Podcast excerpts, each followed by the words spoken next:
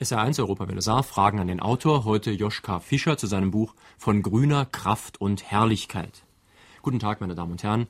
Es gibt kaum Bücher von Politikern, die wirklich persönlich und selbstkritisch sind.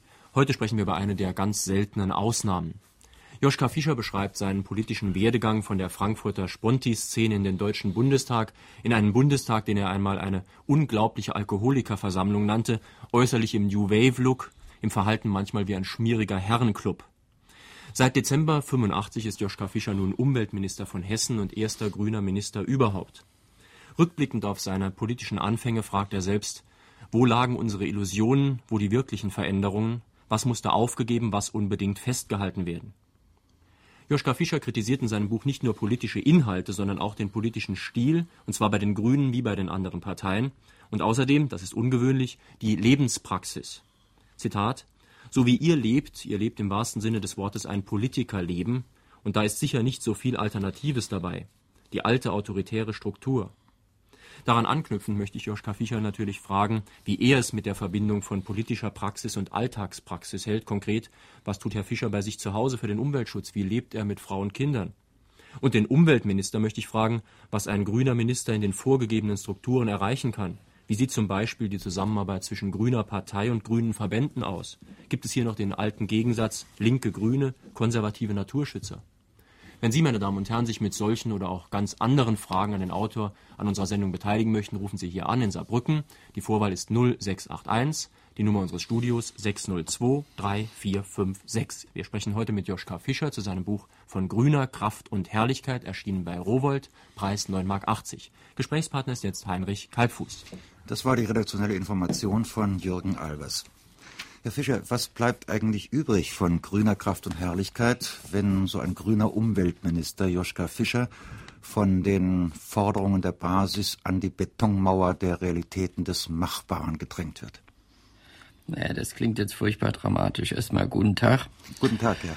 Ähm, ganz so schlimm ist es nicht. Äh, zum Zweiten ist dieser Titel ja selbst ironisierend gemeint gewesen, äh, weil äh, ein bestimmter Triumphalismus bei meinen eigenen Parteifreunden und Freunden da auf die Schippe genommen werden sollte. Das heißt, etwas Selbstdistanz zu den großen, hehren Zielen und der Praxis, denn auch Grüne sind vor allen Dingen Menschen mit allen Niedrigkeiten und Fallstricken, die Menschen so mit sich bringen. Wenn äh, die Frage, was bleibt übrig, äh, es ist äh, gegenwärtig auf der einen Seite eine unglaublich interessante Arbeit, die ich mache, aber auch viel, viel schwerer, als ich sie mir vorgestellt habe. Was habt ihr denn konkret eigentlich erreichen können jetzt bisher in Ihrem Amt? Na, der erste Schwerpunkt, den wir überhaupt erreicht waren, haben, war ein neues Ministerium aufzubauen. Das war enorm viel Arbeit. Das ist jetzt praktisch mit dem 1. Oktober endgültig abgeschlossen. Das Zweite war, dass wir von vornherein natürlich die ganze Abfallproblematik, der Brennpunkt der Umweltpolitik hier in Hessen, äh, ist auf uns zugelaufen sozusagen, von Anfang an, von den ersten Tagen an. Und äh, gegenwärtig äh, haben wir uns mit den Resultaten von zehn Jahren Fehlplanung herumzuschlagen. Also das mhm. ist äh, das, was äh, in Ihrer Frage mitschwingt, vor allen Dingen der Sachzwang. Das heißt, dass wir, nachdem wir hier in Hessen keine eigene Giftmülldeponie haben, obertägig, sondern nur Herr van Rode für die besonders giftigen Stoffe, dass wir weiterhin exportieren müssen. Da gab es jetzt eine Gerichtsentscheidung, der eine fast fertige Deponie in Orkus mhm. gekippt hat, wovor wir immer gewarnt haben. Das ist eine sehr schwere Entscheidung, denn ich bin eigentlich ein entschiedener Gegner des äh, Giftmüllexports. Mhm. Nächster Punkt war natürlich die ganze Frage der Auseinandersetzung um den Ausstieg aus der Atomenergie. Das hat äh, seit äh, Tschernobyl einen Großteil der Aktivitäten ausgemacht. Das Ausstiegsszenario, die Verhandlungen mit der SPD. Da sind wir noch guter Hoffnung, dass es da vorangeht. Äh, die Abwasserproblematik mit den äh, Farbwerken höchst, Verhandlungen über neue Einleitebescheide. Sicherstellung von Naturschutzgebieten, ein neues Naturschutzkonzept und, und, und. Mhm. Nun ist es ja ganz schwer, als Staatsbürger zu den Grünen keine Meinung zu haben. Und die Meinungen polarisieren sich. Die einen sprechen gerne und flott von den grünen Chaoten, von denen, die also in ihrer utopistischen Politik die Bundesrepublik zu einer wehrlosen Agraridylle machen wollen. Und die anderen wiederum begrüßen, dass es die Grünen im Bundestag gibt, die Bewegung in die festgefahrenen Parteien bringen und dergleichen mehr. Unser saarländischer Ministerpräsident Oskar Lafontaine hat beides auch mal jetzt gerade in einem Spiegel-Interview äh, zitiert. Er sagt einerseits, der Prozess des Umdenkens in der SPD ist durch die Grünen beschleunigt worden. Und zweitens sagt er aber auch, die Grünen spielen die Fundi Realo Lotterie. Dazu sollten Sie mal etwas sagen, Herr Fischer. Ja, also ich wenn Sie wollen. Mit, bin mit Lafontaine ja, äh, wenn wir zusammen diskutieren, was dann und wann vorkommt, äh, eigentlich oft einer Meinung. Und äh, die Fundi Realo Lotterie äh, kann ich nur sagen, die ist bereits entschieden. Äh, die Fundis, äh, also die Fundamentalisten, mhm. bestehen im Wesentlichen doch nur noch aus einer Kritik an äh, realpolitischer Politikpraxis, zumindest hier in Hessen, aber auch auf Bundesebene. Ich glaube, wenn wir jetzt wieder in den Bundestag reinkommen äh, im Januar 87, wird dieses Problem innerhalb von ein bis zwei Jahren kein Problem der Grünen mehr sein.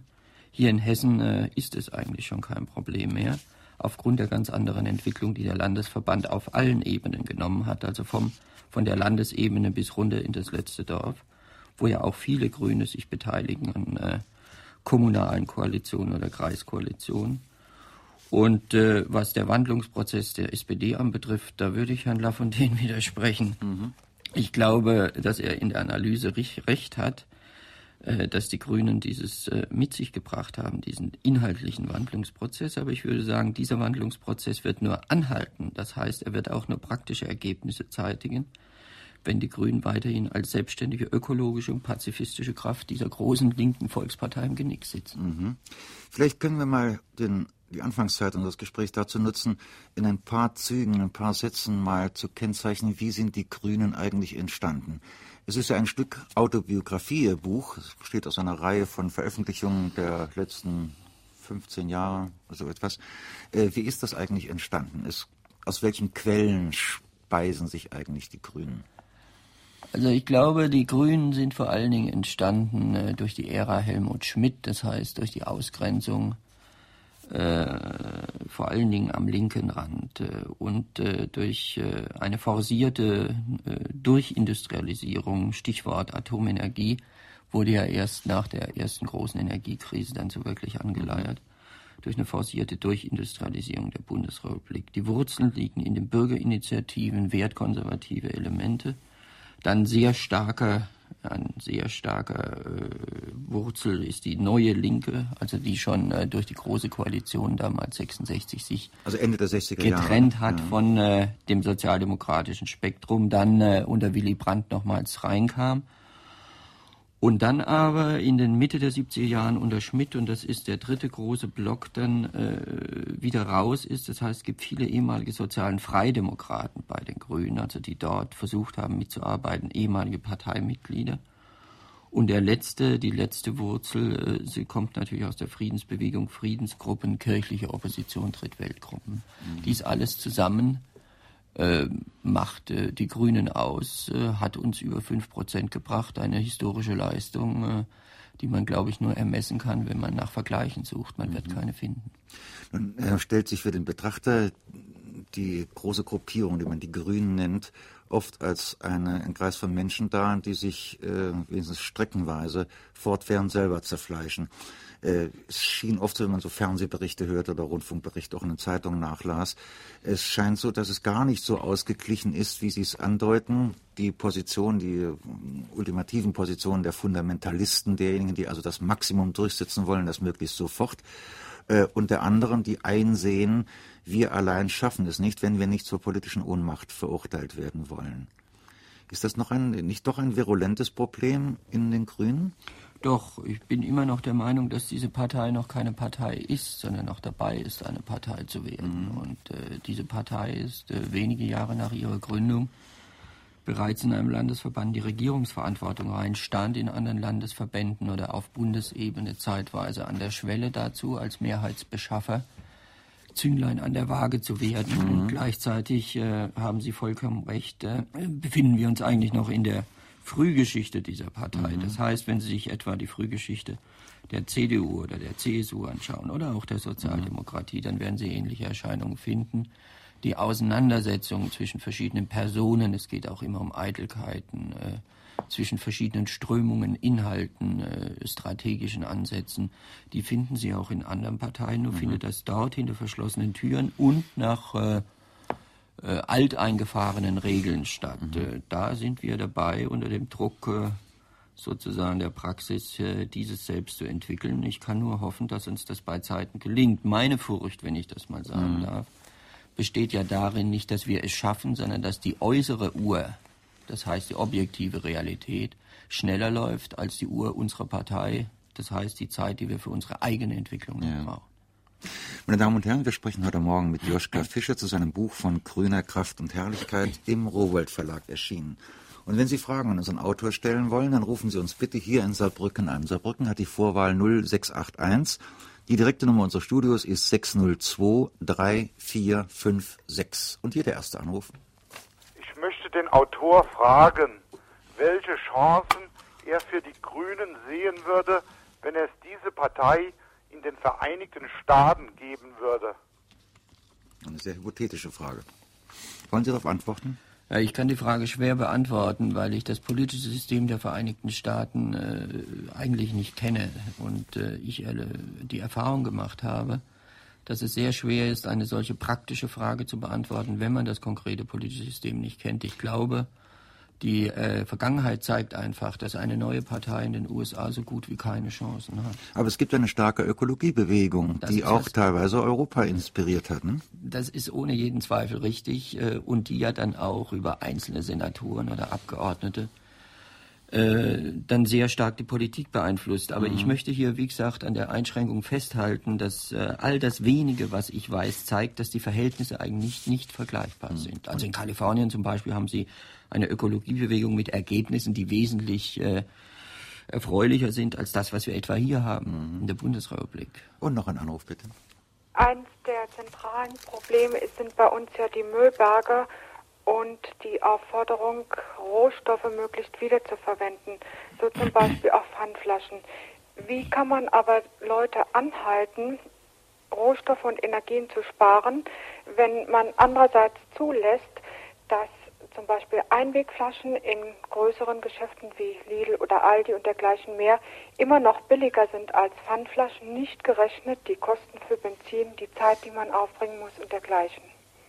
Dass man diese Konzerne nicht anhalten kann, selbst etwas dazu beizutragen, in der Form, dass es einmal diese Möglichkeit nicht mehr gibt, oder aber, dass man die äh, Vorteile, die man dadurch hat, mit entsprechend hohen Kosten belegt, dass die Leute von daher schon angeregt werden, auf die Pfandflaschen zurückzugreifen und nicht die bequemeren Einwegflaschen zu verwenden. Herr Fischer.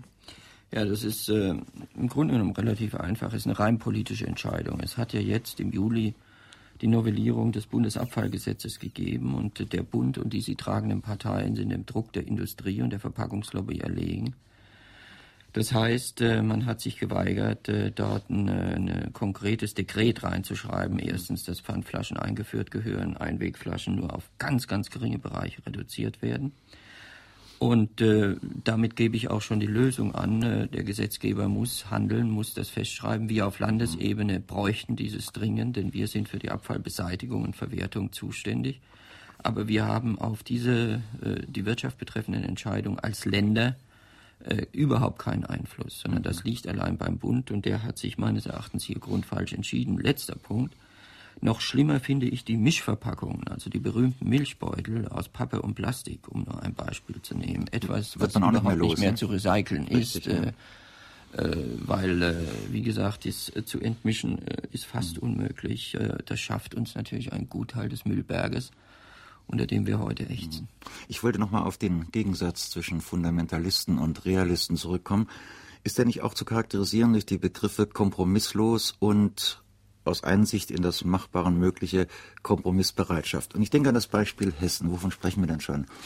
Da haben die hessischen Grünen gesagt, wir können auf keinen Fall mit einem Ministerpräsidenten, mit einer Regierung koalieren und in diese Regierung eintreten, wenn die Stadtbahn West gebaut wird oder wenn nicht der sofortige oder jedenfalls baldige absehbare Ausstieg aus der Atomenergie möglich ist. Beides hat sich nicht nach den Vorstellungen der Grünen entwickelt und Sie sind dennoch der Umweltminister in Hessen. Ist das nicht so ein Beispiel für Kompromissnotwendigkeit in, der, in dem, was man Realpolitik nennt?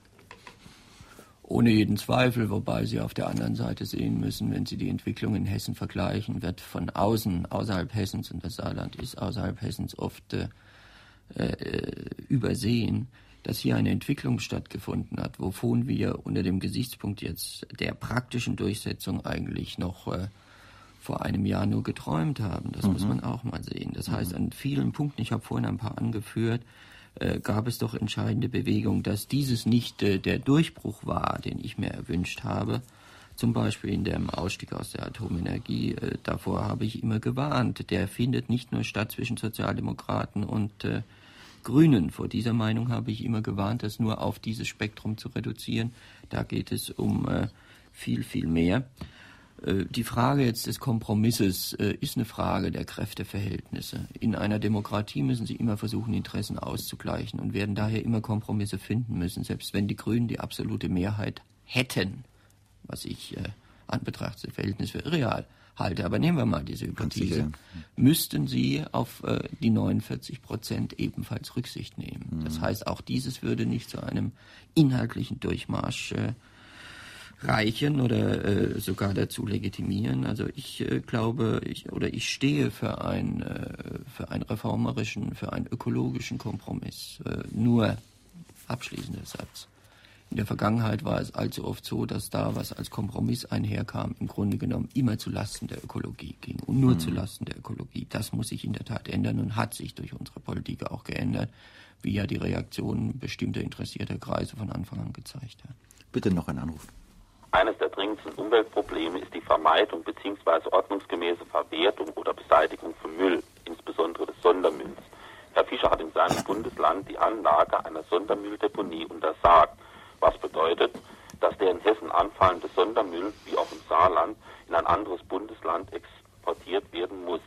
Welche Lösungsmöglichkeiten sieht Joschka Fischer beim Sondermüllproblem?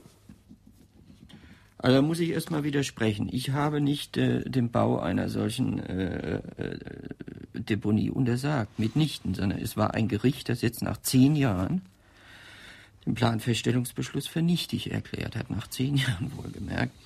Wir haben aus formalen und inhaltlichen Gründen, und wir meine ich die Grünen Hessens, immer davor gewarnt, weil wir die Konzeption dieser Grube für vollkommen überaltet gehalten haben und nun stehen wir vor der Tatsache, dass zehn Jahre eigentlich in den Sand geplant wurde. Wir brauchen diese Deponie. Nicht diese jetzt an diesem Ort, sondern wir brauchen eine solche Deponie. Wir brauchen weitere Verbrennungskapazitäten, weitere Monodeponien. Aber eines ist auch klar. Der hessische Minister für Umwelt und Energie produziert nicht eine Tonne selbst. Und äh, die wirklichen Verursacher, die Industrie, hat bisher nichts, aber auch nichts unternommen, um hier wesentliche Reduzierungsfortschritte bei der Abfallproduktion im Produktionsbereich herzustellen. Auf gut Deutsch gesagt, im Sonder- oder Giftmüllbereich, im Sonderabfallbereich, äh, da haben wir heute noch Zustände, wo der alte Alchemist regiert. Das heißt, solange das Produkt produziert wird von der chemischen Industrie, solange es im Handel ist, da wird es sehr sorgfältig überwacht, analysiert, da werden Milliarden für die Produktion, für den Versand, für die äh, sichere Lagerung investiert. Sobald es beim Verbraucher ist und der es dann wegwirft, da mischt sich das alles in einen Sud. Da ist es plötzlich Giftmüll, Sonderabfall, keiner weiß was genaues. Eine tickende Zeitbombe, die dann plötzlich die öffentliche Hand übernehmen soll. Technik unterentwickelt, Kenntnisse, Analytik unterentwickelt. Es gibt bisher noch keine Abfallchemie. Und das ist eine der großen Forderungen, die wir an die Industrie stellen müssen, dass eben die Produktion und die wissenschaftliche Kenntnis nicht da aufhören darf, wo der Gewinn eingestrichen wird, sondern eigentlich da weitergehen muss, da erst beginnt. Und noch ein Anruf. Herr Fischer, die grüne Bewegung hat wertvolle volle Impulse für das Bewusstsein der Menschen und auch der Politiker aller demokratischen Parteien unseres Landes gebracht in Bezug auf den Umgang mit unserer Umwelt. Das ist sicherlich unbestritten. Jedoch lassen die politischen Beschlüsse auf dem letzten Parteitag der Grünen den Schluss zu, dass die Grüne Partei ins Chaotische abdriftet. Denn wie sonst ist es zu erklären, dass einerseits proklamiert wird, dass unsere, dass die ungeheure Rüstung das Leben der Menschen gefährdet, andererseits aber der Paragraph 218 von ihrer Partei abgeschafft werden soll, sodass die Tötung der Schwächsten unter uns, nämlich die Tötung ungeborenen Lebens, bis zum neunten Monat möglich werden soll.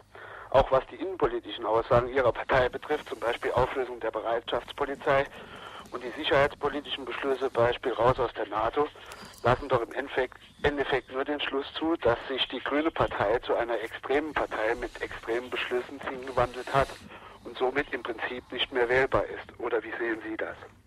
Auch der Kardinal Höfner meinte ja, für einen Katholiken sind die Grünen nicht mehr wählbar. Also, aber er bezieht nach wie vor kräftig Steuer von mir. Aber mhm. bitte, das sind die Widersprüche. Mit sind Sie Katholik, Herr Fischer? Sicher. Und zwar ja. nicht nur getaufter, sondern wirklich ah, ja. durch die Walkmühlen des organisierten Katholizismus seit Kindesbeinen. Das Schicksal teilen wir, Herr Fischer, ja. Mhm. hindurchgelaufen. Aber das sind die Widersprüche, mit der meine Kirche seit 2000 Jahren trefflich lebt. Nein, die Frage nach dem 218 berührt mich natürlich sehr, auch wenn ich da nicht die Position äh, der katholischen Kirche habe. So teile ich auch nicht äh, die Meinung, äh, die da beschlossen wurde in Hannover. Ich finde es nur etwas heuchlerisch. Es geht ja nicht darum, äh, sozusagen die, das, das äh, ungeborene Leben nicht mehr zu schützen, sondern sie werden, ich habe mich erkundigt, ich habe nachgefragt, es gibt seit der Reform des Paragraphen 218 nicht eine Verurteilung mehr. Mhm also dass irgendeine Frau oder irgendein Mensch verurteilt worden wäre in diese Richtung.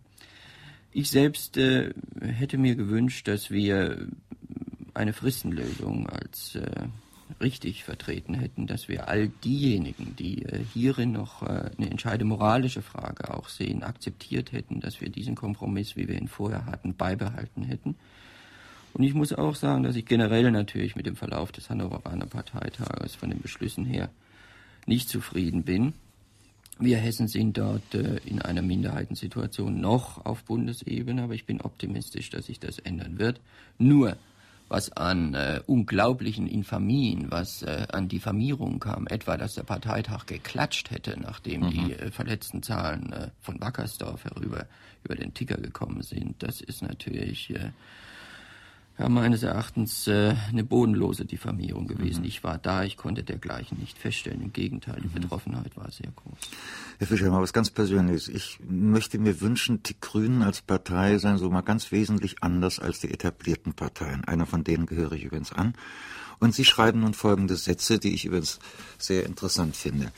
Veritable Fundamentalisten mit Pensionsberechtigung und mehreren tausend Mark Monatseinkommen donnern mit schneidender Stimme gegen bereicherungs- und pensionssüchtige grüne Parlamentarier und niemand findet etwas dabei.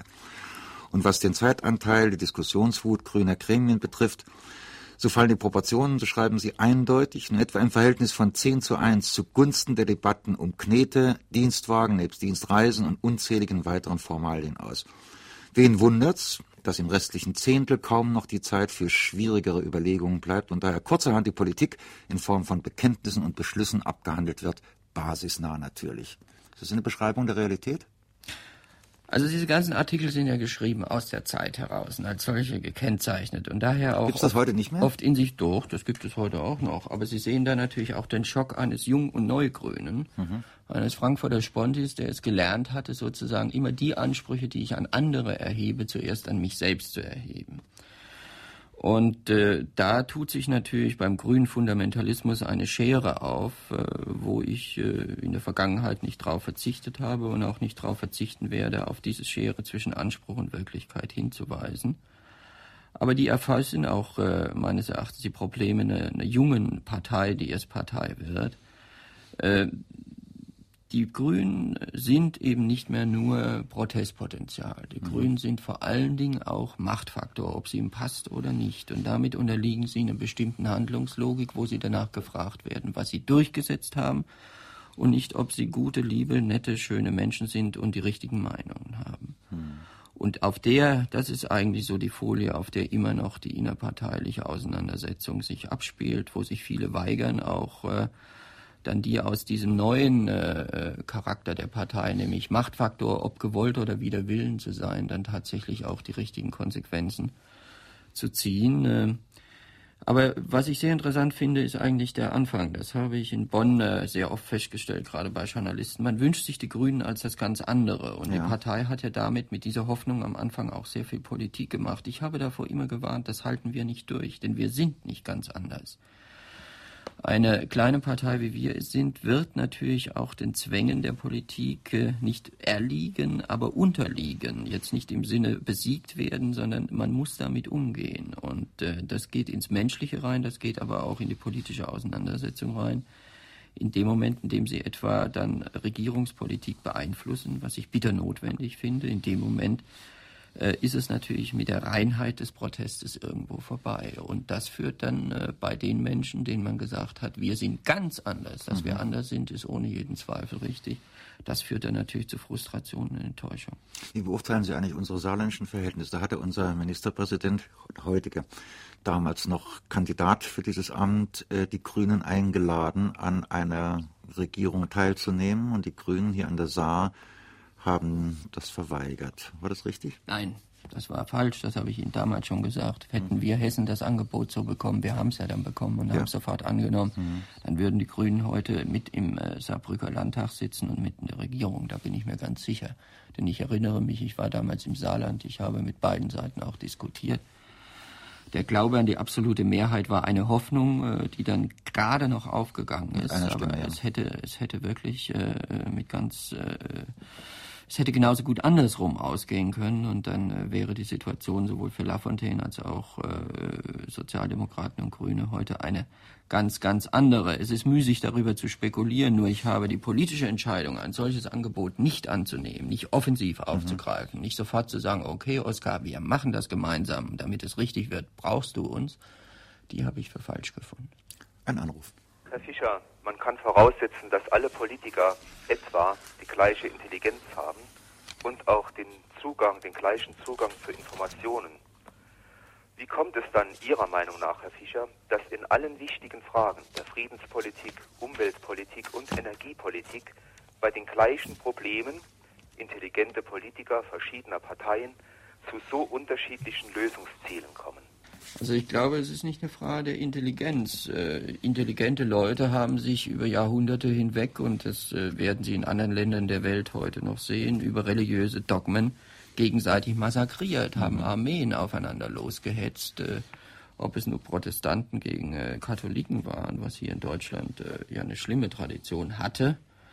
Und ähnlich ist es äh, in der Gegenwart. zu den also die Vorstellung sozusagen Kapitalismus und Sozialismus, Staatswirtschaft und äh, eine Mischung aus Staats- und Privatwirtschaft atomar auszuschießen und dafür den größten Teil der Volksvermögen auf dieser Welt Jahr für Jahr in Massenvernichtungsmittel zu verbuttern und die gesamte Intelligenz von Nobel bis hin zu Nobelpreisträgern dort einzusetzen, das verweist ja eher auf einen Zustand geistiger Umnachtung und trotzdem beteiligen sich alle modernen Gesellschaften daran und nahezu alle Politiker. Also es kann offensichtlich nicht ein Intelligenzproblem sein, sondern ich glaube, die Interessen, die dahinter stehen und die Wertüberzeugungen, die letztendlich nicht mehr intelligent begründbar sind, sondern Glaubensfragen sind, wirken da auf fatale Weise wesentlich stärker. Aber ich halte die Interessen, die dahinter stehen, auch die historisch gewachsenen Interessen für die eigentlichen Faktoren. Und das gilt auch für die Innenpolitik. Bitte noch ein Anruf. Wie sieht es aus mit der Stellung zum Berufspolitiker bei den Grünen? Läuft das jetzt darauf hinaus, dass der Herr Fischer weiterhin Politiker sein wird oder will er wieder ins Zivilleben zurückkehren? Also, Politiker und Zivilleben sind hübscher Gegensatz. Das ist köstlich. Also ich war nie beim Militär, bin durch ja. und durch Zivilist. Und auch in meiner jetzigen Eigenschaft äh, äh habe ich nicht das Gefühl, jetzt äh, äh, uniformiert zu sein. Mhm. Ich gehöre zu jenen, die nicht einzusehen vermögen, äh, weshalb eine durch und durch professionalisierte Gesellschaft ausgerechnet in der Politik nur Amateure kennt. Ich habe Politik seit 1968 gemacht, Fulltime, allerdings nie von der Politik gelebt, in der außerparlamentarischen Opposition, in der neuen Linken. Und äh, habe zum ersten Mal von der Politik gelebt, eigentlich, als ich im Bundestag gekommen bin. Ich habe nie die Meinung von Parteifreundinnen Freundinnen, Freunden vertreten, die sozusagen als Berufspolitiker gegen das Berufspolitikertum attackiert haben, äh, vorgegangen sind und dieses auch jetzt in einer zweiten Legislaturperiode tun. Äh, ich glaube, da streut man den Leuten Sand in die Augen. Nein, was ich mir wünsche, ist eine größere Durchlässigkeit. Das heißt, dass die Verkrustungen, dass die Möglichkeiten der Abwahl, dass die Kontrolle die politische Kontrolle vor Ort äh, über die Mandatierten und Gewählten. äh, dass dieses äh, wichtiger ist als eine Ideologiedebatte über das Berufspolitikertum. Da wage ich eine klare Hypothese. Das Berufspolitikertum werden Sie in einer durch und durch professionalisierten Gesellschaft nicht abschaffen. Da gibt es einen herrlichen Begriff bei den Grünen und einen sehr sympathischen Begriff, nämlich den der Basisdemokratie. Aber kann das nicht auch zum Klotz am Bein werden, dass nun alles diskutiert und bis in die letzten Verästelungen hinein besprochen wird und nachher nicht mehr herauskommt? Nee, also ich kann Ihnen da nur sagen, das ist eine Frage der praktischen Entwicklung. Wir mhm. hier in Hessen sind aufgrund der Tatsache, dass die Partei auf allen Ebenen äh, mitten die Verantwortung rein ist, äh, dass äh, die meisten aktiven Grünen, äh, sei es in Ortsbeiräten, Gemeinderäten, mhm. Stadträten, Kreistagen, Umlandverbänden, Wohlfahrts-, Landeswohlfahrts, irgendwo mit an der Verantwortung sitzen, mitentscheiden müssen und sei es nur in der Opposition, indem sie konkret die Alternativen aufzeigen müssen, äh, hat sich eine Entwicklung, äh, hat das eine Entwicklung hervorgebracht, wo in der Tat alles diskutiert wird und von unten her entschieden wird. Wir haben zum Beispiel keine Delegiertenversammlung, sondern Mitglieder, mhm. Landesmitgliederversammlung, wo jeder hinkommen kann und seine Stimmkarte abholen. Aber das zeigt, äh, dass hier in Hessen haben wir eine lebendige innerparteiliche Demokratie aufgrund dieser praktischen Entwicklung. In anderen Landesverbänden kann ich es nicht so beurteilen. Gibt es eventuell andere Schwierigkeiten? Immerhin gibt es eine Grenze, denn Sie schreiben selber in Ihrem Buch, in einem Aufsatz Ihres Buches, äh, die Grünen werden die Basisdemokratie nicht so weit treiben dürfen, dass sie Politik und als parlamentarische Partei machtunfähig werden. Sie müssen bei Strafe des Untergangs zu einem politikfähigen Konsens finden, welcher sich vor allem nicht beständig um ihre parlamentarische Existenzfrage drückt, nämlich wie halten es die Grünen mit der Macht? Scheint mir eine Grundfrage in den Grünen zu sein. Ja, aber auch da kann ich nur wieder auf die Entwicklung hinweisen. Äh, ich glaube, da, da hat sich viel getan. Also die Erkenntnis sozusagen aufeinander angewiesen zu sein und die Erkenntnis, dass wenn man unter fünf Prozent bleibt, dass das zwar dann ein donnerndes Mandat für den außerparlamentarischen Protest ist, für eine Partei, die allerdings antritt, um Mehrheiten in den Parlamenten zu beeinflussen, eine Niederlage, siehe Saarland, ja. äh, dass damit eine bestimmte Ernüchterung einhergeht, dass man äh, den Rahmen sieht, wo die eigene Anhängerschaft, auch die Wählerschaft, der eigentliche Souverän, einem dann wirklich auch die Schranken zeigt. Dies macht sich mehr und mehr breit und äh, ich glaube, den Hannoveraner Parteitag muss man auch im Zusammenhang mit Tschernobyl sehen, mit dem Angriff auf Libyen durch die, die USA also wo man sozusagen auch nochmals in eine radikale Stimmung äh, reingedrückt wurde. Insgesamt aber sehe ich die praktische Entwicklung der Partei eher in Richtung eines, äh, eines ökologischen und pazifistischen Reformkurses mhm. äh, hingehen. Gut, ein Anruf. Warum machen die Grünen und überhaupt auch die Politiker so viel für die Ausländer und kaum was fürs deutsche Volk? Ja, also da kann ich nur weiß Gott nicht nachvollziehen, dass mhm. kaum was fürs deutsche Volk gemacht wird und so viel für die Ausländer. Nein, äh, es wurden in den 60er Jahren hier, beginnend in den 60er Jahren, nach dem Bau der Mauer in Berlin, äh, Millionen von ausländischen Mitbürgerinnen und Mitbürgern hierher geholt. Die sind nicht freiwillig gekommen. Da gab es Anwerbungsstellen in Italien, in Spanien, Portugal, Jugoslawien, Griechenland und der Türkei. Wir haben die später Gastarbeiter genannt. Die späteren Gastarbeiter, und ich erinnere mich als Kind noch bei uns im Dorf, wie dann die Schweineställe ausgeräumt, geweißt wurden, in den Ofen reingestellt. Und das waren die ersten Quartiere der ersten äh, Arbeiter aus Sizilien. Die sind äh, zum Teil 20 Jahre jetzt hier, noch mehr. Kinder wurden hier geboren. Es wurden Rechte erworben, ohne dass sie Rechte haben. Und daraus entsteht äh, das Problem vor allen Dingen der Zwischengeneration dem wir uns widmen müssen. Ich halte nichts dafür, dass Leute, die für den Reichtum dieser Republik gearbeitet, Steuern gezahlt, Sozialversicherungen gezahlt haben, dann, wenn es uns schlechter geht, aus der Solidargemeinschaft mhm. ausgegrenzt werden. Herr Fischer, ich könnte mir vorstellen, die Anrufer meint vielleicht auch das gegenwärtige akute Problem, auch bei uns hier im Saarland natürlich, nämlich das der Asylanten. Also, da will ich Ihnen mal was sagen. Wenn Sie es mal quantifizieren, dann werden Sie feststellen, dass dieses Problem gegenwärtig zwar drückt, dass es aber insgesamt gesehen doch auch sehr aufgebauscht ist. Äh, wenn Sie es etwa mit der Belastung von anderen Ländern vergleichen, mhm. die direkt dann äh, damit zu tun haben, schauen Sie sich mal, was Pakistan an Flüchtlingen aus Afghanistan in Millionenhöhe mhm. zu gewärtigen hat. Dann gibt es die politische Entscheidung, dass sämtliche Flüchtlinge, die aus Osteuropa kommen, ob anerkannt als Asylbewerber oder nicht, auf jeden Fall hier bleiben dürfen. Es gibt also eine Vielzahl von Regelungen, die auch politisch begründet werden von jenen, die heute mit äh, der sogenannten Asylantenflutpolitik machen. Ich sehe das Problem nicht für so dramatisch, sondern ich sehe es eher, dass man da einen willkommenen emotionalisierenden Aufhänger hat. Das ist übrigens ein Punkt, wo ich mich äh, mit der katholischen und evangelischen Kirche sehr in Übereinstimmung finde. Im Übrigen, wir haben schlimme Erfahrungen gemacht. Äh, schauen Sie sich zum Beispiel die Juden an. Äh, die waren nicht politisch verfolgt, es waren rassisch Verfolgte. Es waren zum großen Teil, wenn Sie etwa hier äh, Deutschland nehmen, viele nationalkonservative äh, Juden dabei, die überhaupt nicht verstanden, dass sie plötzlich, wo sie sich immer als Deutsche begriffen haben, mit dem Leben bedroht waren, dass ihre Familien, äh, ihre Mütter, ihre Väter alle plötzlich mit dem Leben bedroht waren. Sie begaben sich auf die Flucht und äh, standen oft vor verschlossenen Grenzen, ähnlich. Auch in der Schweiz? Ne? Äh, auch in der Schweiz. Äh, es gab schlimme Zustände. Und äh, genau aus dieser Erfahrung und auch aus der Schulden der Verpflichtung heraus wurde dieses in das Grundgesetz einmalig in einer Verfassung weltweit festgeschrieben. Und äh, äh, das sage ich, äh, dieses will ich nicht geändert wissen. Das wäre auch eine Änderung unseres historischen Selbstverständnisses. Es wäre mehr nur als eine äh, Grundgesetzänderung. Das würde an die Substanz der Bundesrepublik und ihrer historischen Legitimation gehen. Und da sage ich, äh, eine Regelung, die so großzügig ist und großzügig sein muss, weil nur so kann Menschen, die in Not sind, wirklich geholfen werden, wie es damals der Fall war, die hat natürlich auch Missbrauchsmöglichkeiten. Aber meine Güte, diese reiche Bundesrepublik geht jetzt an dieser Frage offensichtlich äh, so schmerzlich daran geht sie an dieser Frage, dass es zu einem Wahlkampfthema werden soll. Nein, das kann ich nicht glauben, sondern ich sehe da wirklich, äh, ich möchte es mal ganz offen sagen, im Wesentlichen doch mit Vorurteilen Politik gemacht. Ein weiterer Anruf möchte den Herrn Fischer gerne fragen, wie er damit zurechtkommt, dass jeder seiner Schritte oder seiner Verhaltensweisen in der Öffentlichkeit diskutiert wird, von der Krawatte bis zum Zigarettenkonsum. Und zu den Schuhen, nicht? Herr Böhr, dass ja, in Tennisschuhen ja, vereidigt ja, worden sind. Ja, ne? ja, ja, ja, ja, das haben Sie nicht nur gehört, das haben Sie wahrscheinlich auch gesehen.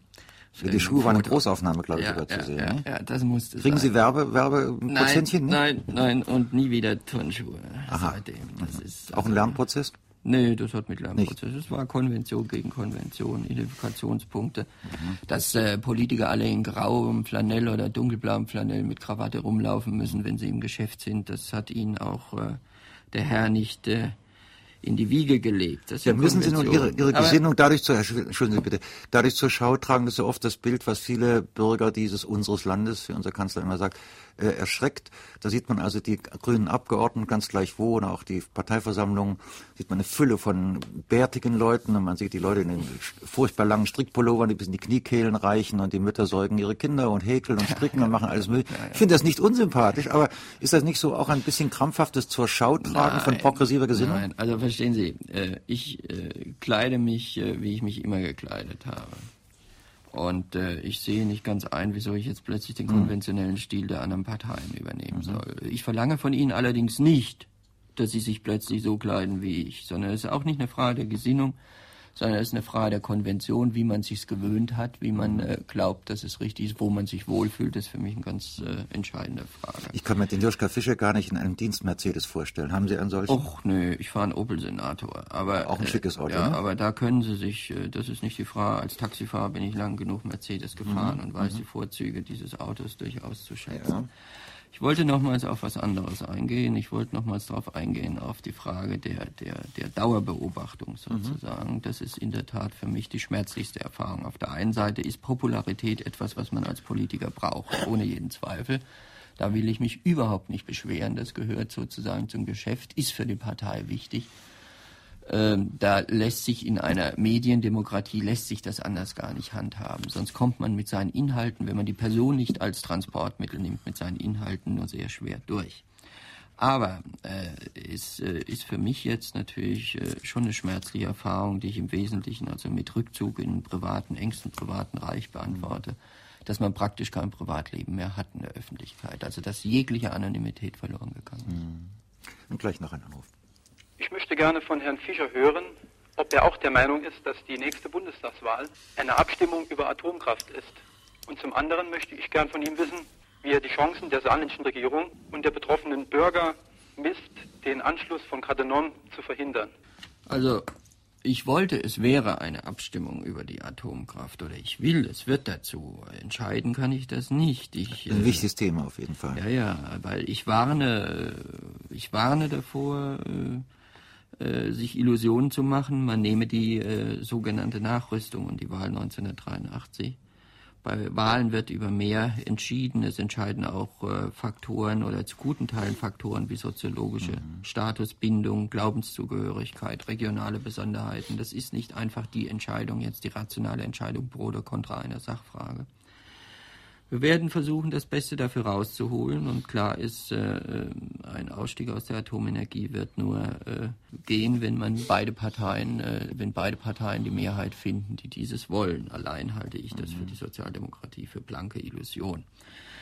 Cattenom natürlich ist äh, meines Erachtens eine bodenlose Sauerei. Jetzt mal ganz abgesehen davon, äh, dass die Franzosen sich hier aufführen äh, in einer Art und Weise, als wenn man äh, auf äh, die Interessen äh, der Bevölkerung auf der anderen Seite der Grenze und Saarbrücken ist ja, liegt ja sozusagen direkt davor, keine Rücksicht mehr zu nehmen hat. Finde ich es schlimm, was vier Wochen, vier Monate nach Tschernobyl die Bundesregierung, der Bundesumweltminister Wallmann gemacht haben. Man hat sich ich glaube, es Dienstag war es hingestellt, er hat gesagt, es ist nichts zu besorgen. 8000 Kubikmeter Wasser wären ausgelaufen. Heute spricht man seit Donnerstag davon, es können bis zu 400.000, 500.000 Kubikmeter gewesen sein.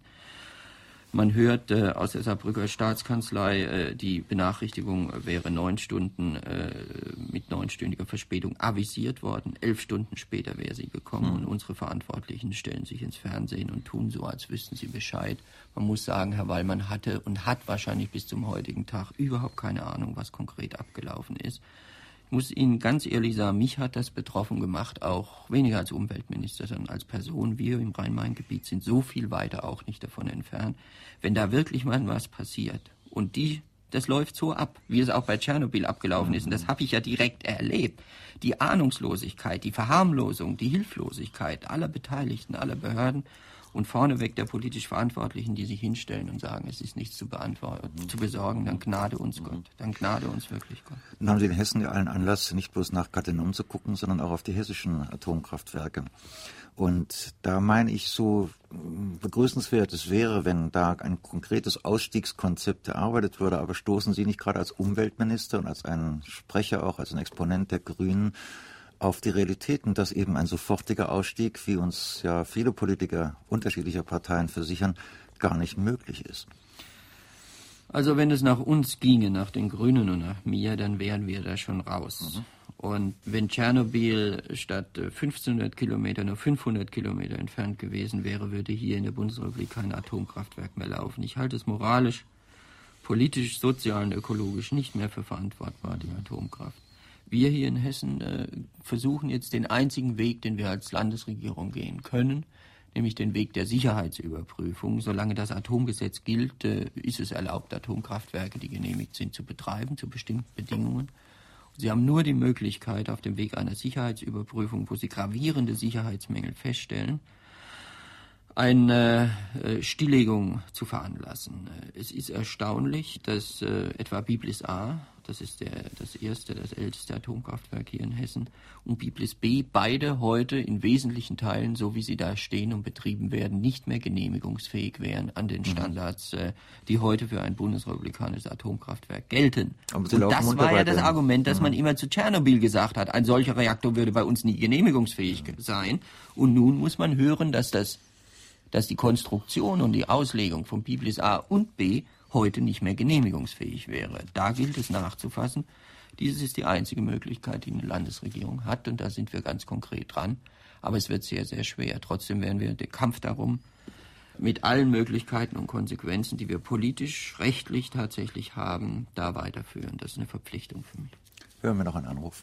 Angesichts mehrerer in der jetzigen Zeit zu beobachtender Versuche, Umweltpolitik neu zu formieren, ich erinnere hier nur an den Versuch an der Saar, möchte ich gerne wissen, wie der hessische Umweltminister diese Versuche aus eigener Kraft vorantreiben möchte, wie er die Unterschiede hier zu Jolainen an der Saar sieht, was er besser machen möchte und auch wie er glaubt, mit der relativ starken Nuklearpräsenz in seinem Lande Hessen fertig werden zu wollen.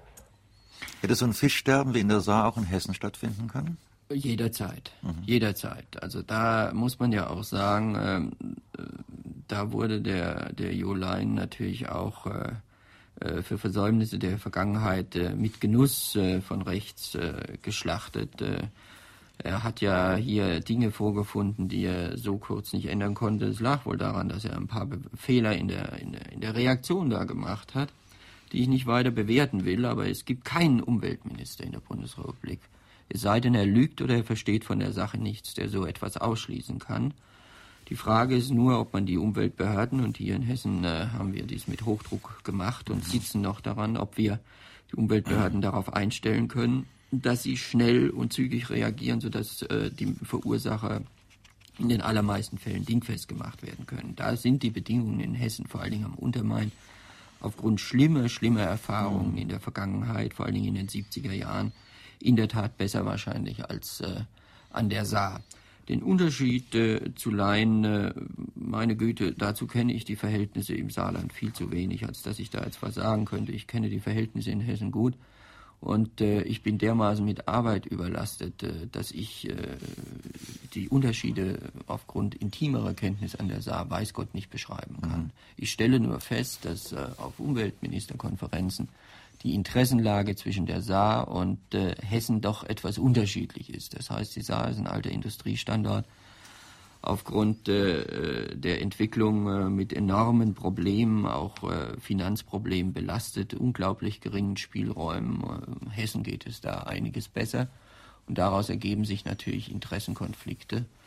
Aber ich fände es gut, wenn sowohl der Jo äh, in Saarbrücken als auch ich tatsächlich eine ökologische Umorientierung innerhalb von ein, zwei Legislaturperioden hinbekämen. Die Eckdaten habe ich zu Eingangs genannt. Äh, zur Atompolitik habe ich in der Antwort vorher gesagt, dass ich, äh, dass wir das Äußerste versuchen als Land, auch als Landespartei, aber dass ich hier, wie gesagt, doch enge Grenzen durch das Atomgesetz und die Mehrheit im Bund gesetzt sehe. Jetzt haben wir so zwei Umweltminister, die beide merkwürdige Vornamen haben, der Jolein und der Joschka Fischer. Wo kommt eigentlich der Name Joschka her? Das ist ganz einfach. Meine Eltern sind Ungarndeutsche. Äh, aus Budapest. Ich mhm. selbst bin hier schon geboren. Die sind Vertriebene 46 nach hier gekommen. Und äh, schon mein Vater hieß so, das äh, ist der schöne Name Josef, der mhm. äh, auf Ungarisch die Koseform hat, Joschka. ja. Und äh, das mhm. ist wie der Wilhelm und der Willi dort. Und äh, da ich seit Kindesbeinen so gerufen werde, kenne ich es gar nicht. Mhm.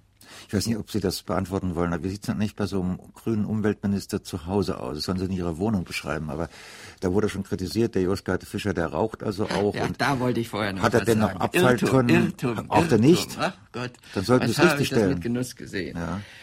Es war mir natürlich ganz klar, dass ein Umweltminister, der raucht, der auf Dauer ganz große Probleme bekommt. Ich habe auch schon mal jahrelang nicht geraucht und dann in einem Anfall persönlicher Verzweiflung fing ich das Rauchen wieder an. Seit März Seit Anfang März rauche ich nicht mehr und werde auch nicht mehr rauchen. Mhm. Ja, das ist zum Beispiel die erste persönliche Großtat, die ich diesbezüglich vollbracht habe. Es ist mir sehr schwer gefallen, aber ich hatte da eine schlimme Grippe und darauf irgendwie mhm. spürte ich, jetzt geht es und da habe ich den Tabaksbeutel endgültig Schluss entsorgt und das war es dann gewesen. Ansonsten äh, kann ich Ihnen sagen, ich äh, bin eigentlich nur noch zum Schlafen zu Hause. Das ist ja auch die Eingangsfrage, Privat, Politik. Das Politische ist so komplett so total mhm. geworden, dass vom Privaten eigentlich nicht mehr viel übrig geblieben ist. Und äh, das wenige, was übrig geblieben ist, ist weiter der Rede eigentlich nicht mehr. Kann einem das nicht schrecklich mürbe machen, ne? Wenn man so über vergleicht seine Ideale, die man mal so im Herzen getragen hat, und dann ständig, ständig, ständig Berge von Papier. Diese Landtage und, und Kreistage und auch der Bundestag ist ja unglaublich produktiv im Ausspucken von bedrucktem Papier. Aber das ist der Preis der Demokratie. Woher wollen Sie entscheiden, dass das eine wichtiger und das andere weniger mhm. wichtig ist? Also Sie müssen es entscheiden? Sie ja, aber ich sah die Berge vom Papier, das ist der Preis äh, von Demokratie, breiter Interessen, Abwägung, Interessenauseinandersetzung. Ähm, das ist zwar oft frustrierend, aber auf der anderen Seite bitter nötig, weil nur so bekommen Sie Entscheidungen hin, die auch breit getragen werden. Nein, also mhm. ich will mich hier jetzt nicht über die Arbeit beschweren. Äh, ich äh, bin Politiker nicht weil mich äh, äh, irgendwelche ominösen Pflichten dazu rufen, sondern ich habe es immer gern gemacht, aus mhm. Leidenschaft heraus. Hm, das ist für mich der entscheidende mhm. Punkt und äh, äh ich glaube, dass wir eben bis 1987 äh, der Hessenwahl im September gewaltig unter Druck stehen als einziges grünes Umweltministerium. Hätte das zum mhm. Beispiel in äh, Hannover geklappt, äh, dann würde es doch auch schon erheblich ruhiger werden. Also bis dahin mache ich das, machen alle, die da mit rein sind, das Ministerium, das äh, mit vollem Einsatz, denn wir wissen, worum es geht. Aber ich glaube, danach wird es etwas ruhiger werden. Danach äh, sind auch die wichtigsten Entscheidungen dann durchgebracht. Drei Namen von Anrufern des heutigen Vormittags und jeder von Ihnen bekommt demnächst ein kostenloses Exemplar des Buches von Joschka Fischer zugeschickt. Heute Morgen sind es Günter Klam aus St. Ingbert, Ingolf Winter aus Uchtelfang und Evelyn Nell aus Saarbrücken. Und nun noch ein Anruf. Zu Beginn der äh, Koalition gab es im deutschen Blätterwald die große Drohung, jetzt bricht Hessens Wirtschaft zusammen. Die deutsche Wirtschaft muss aus Hessen ausziehen, weil Joschka Fischer ein gedeihliches Leben für die Wirtschaft unmöglich macht. Wie viele Firmen sind wirklich aus Hessen abgewandert? Nicht eine. Nicht eine. Es sind zwar Firmen abgewandert, die werden aber auch so abgewandert, weil sie andere Standortentscheidungen bevorzugt haben. Nicht eine. Mhm. Also das war im Gegenteil, im Gegenteil.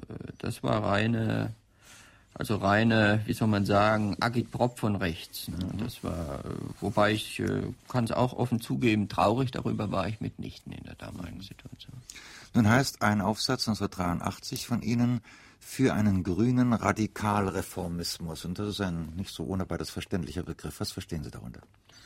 Ja, ich verstehe darunter, dass wir eine Grundsatzposition, etwa eine pazifistischen Grundsatzposition festhalten. Unter Pazifismus verstehe ich die Absage an zwischenstaatliche Gewalt, an die Bereitstellung von äh, äh deren Instrumenten, das heißt Armeen, äh, Tötungsinstrumente, Massenvernichtungsmittel und ähnliches mehr. Ich glaube, in der Bundesrepublik fehlt es an einer solchen Grundsatzposition im Konzert äh, der politischen Auseinandersetzung. Es fehlt an einer Kraft, die diese Grundsatzposition vertritt, auch wenn sie sie nicht unmittelbar umsetzen kann. Mhm.